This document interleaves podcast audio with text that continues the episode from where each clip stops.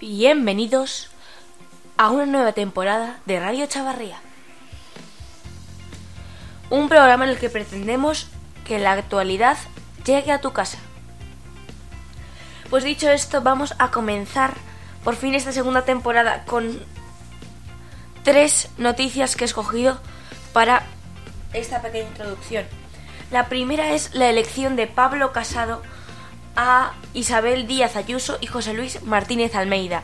Ayuso para la Comunidad de Madrid y Almeida para el Ayuntamiento de Madrid. Todo esto es muy interesante porque son perfiles que apoyaron a Pablo Casado en las primarias, aparte de también ser parte de su núcleo de confianza. Díaz Ayuso es quizás una gran desconocida, al igual que Pérez Almeida, pero este en menor grado. Pérez Almeida ha sido quien retomó las riendas cuando Esperanza Aguirre dio un paso atrás en el Ayuntamiento de Madrid. Por la prensa especializada es considerado el azote de Manuela Carmena. Todo esto nos echa luz a que son perfiles muy conservadores. Isabel Díaz Ayuso, hasta el día de ayer, era la portavoz adjunta y la jefa de comunicación del PP de Madrid. Esto nos arroja varios datos. El primero, son perfiles muy conservadores, por lo que Pablo Casado quiere frenar a Vox con estos candidatos. Ángel Garrido, el sustituto de Cifuentes, no le salió bien la jugada. Él no esperaba que fuera Casado quien ganara las elecciones. Lógicamente, él esperaba que fuera Cospedal y luego Soraya Sáenz de Santa María, pero le salió mal la jugada porque primero apoyó a una y luego apoyó a la otra, pero quien no apoyó fue al que ganó. Intentó conducir al PP de Madrid hacia su campo, pero no fue capaz. Luego otra noticia del día es que hay al menos 20 heridos en una fuerte explosión en una panadería del centro de París, que deja al menos 20 heridos. Según la fuente policial a France Tagay, Dos de los heridos están muy graves. El accidente además coincide con el noveno sábado de protestas convocado por los chalecos amarillos. La explosión ha sido muy fuerte, ha tenido lugar en el centro de París, en la esquina, en la calle Saint-Cécile y Trevis, en la zona de Grands Boulevards. Los hechos han tenido lugar poco antes de las 9 de la mañana y los primeros indicios apuntan a una fuga de gas. Tengan en cuenta que lo estamos grabando en torno a las 11 de la mañana. Luego también tenemos como tercera noticia que yo considero muy muy interesante que es todo el tema que hay ahora mismo con Villarejo y el tema de que le contratara BBVA. Es una historia que sinceramente a mí, por lo menos, me es muy complicada de entender.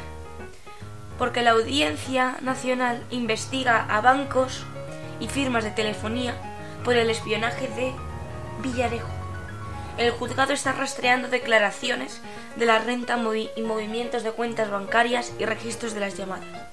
El juez de la Audiencia Nacional que investiga los negocios ilegales del excomisario jubilado ha enviado requerimientos, requerimientos a empresas de telecomunicaciones, bancos y la agencia tributaria para conocer la identidad de las personas que pudieron suministrarle datos confidenciales de sus clientes. Sinceramente, yo el caso de Villarejo me parece un caso extraño, de un hombre que quiere morir matando. Al fin y al cabo se le ubica como quien se ha cargado a la ministra de Sanidad de Pedro Sánchez, a Carmen Montón, quien también se ha cargado en cierto modo a María Dolores de Cospedal, que parecía que iba a ser la candidata a las europeas del PP. En cierto modo este hombre lo que ha hecho ha sido como decir, yo sé que voy a morir y voy a acabar en prisión por todo esto, pero voy a, voy a utilizar, ya que puedo tener el archivo más grande que además puede incriminar a mayor número de gente. Es muy interesante todo esto por aquello de que ha muerto matando. Luego también El País es una noticia que solo he visto en este diario hoy, que es que han muerto tres personas en la sanidad gallega. Lo que está poniendo en cuestión ya esta sanidad. Porque un juez ya está investigando el fallecimiento de un enfermo en un punto de urgencias en el que no había médicos. El personal ha llevado al fiscal dos decesos más en el hospital de Santiago de Compostela. Se puede decir de que está ya cada vez Feijó ya no está siendo eh, San Feijó, se podría decir. Que ya está empezando a tener detractores, de ser la eterna persona con mayoría absoluta a no serlo. Luego además, ante la mirada horrorizada de su esposa, un, hombre que tiene un apellido que me recuerda a Rajoy como Spray, de 65 años, murió asfixiado en, en agosto, una tarde, en un centro de urgencias de Galicia, en Pontevedra. Y hay así muchos casos. Pasamos ya a otra sección que ya hoy. El momento histórico.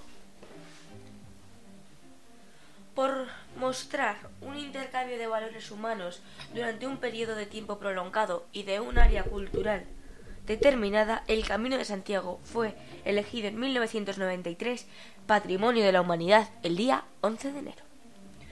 Pues sí, a través de poblaciones con alto valor artístico y de paisajes con un alto valor natural, por construir un impresionante ejemplo de arquitectura en un escenario significativo de la historia, y por estar asociado con acontecimientos históricos y tradiciones vivas, ideas y creencias y obras artísticas y literarias de excepcional valor universal, el conjunto de monumentos, edificios civiles y religiosos, paisajes y tradición cultural del Camino de Santiago fue declarado Patrimonio de la Humanidad por la UNESCO en el año 1993.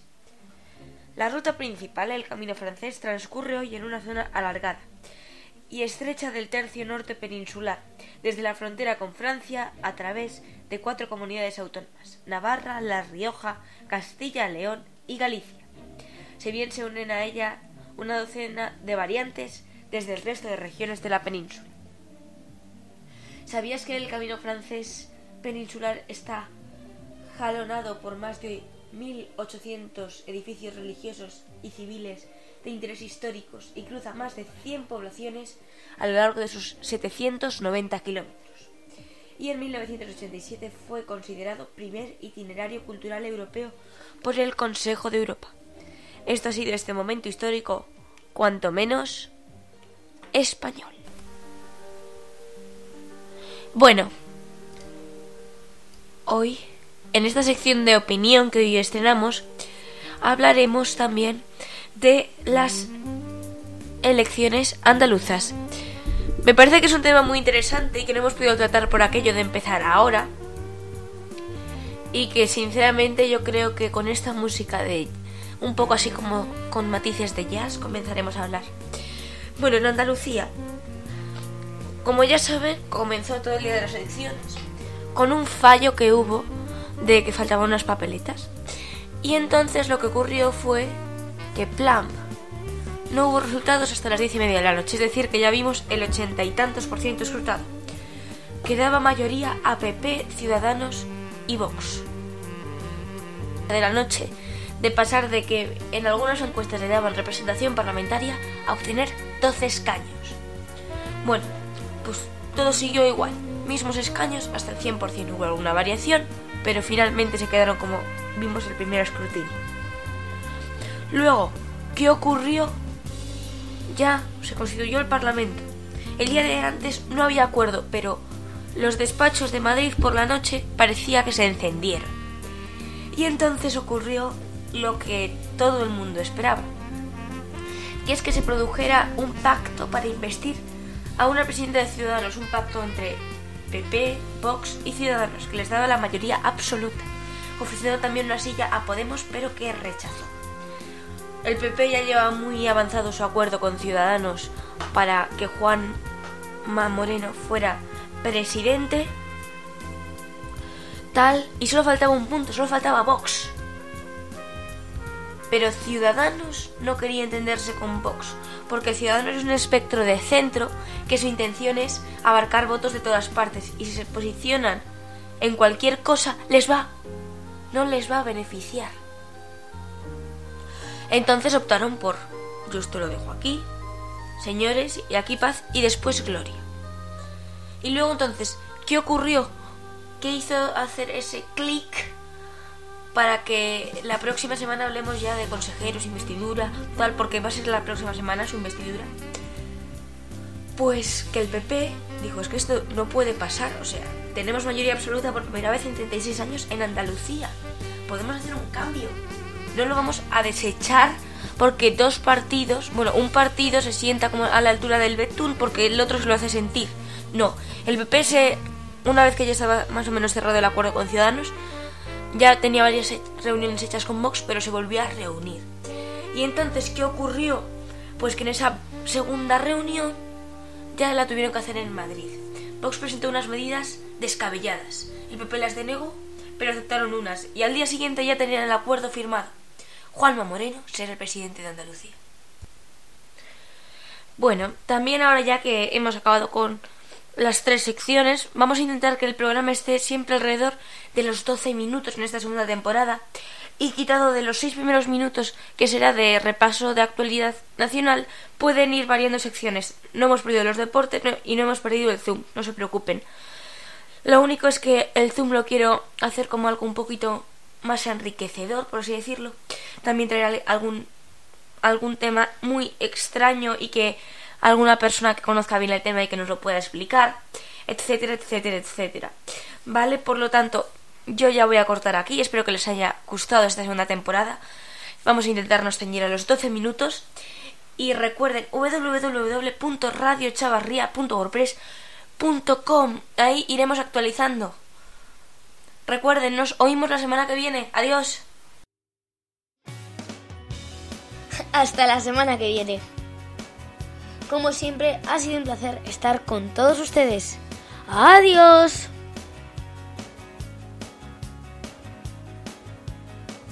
Radio Chavarría, tu podcast de información y noticias.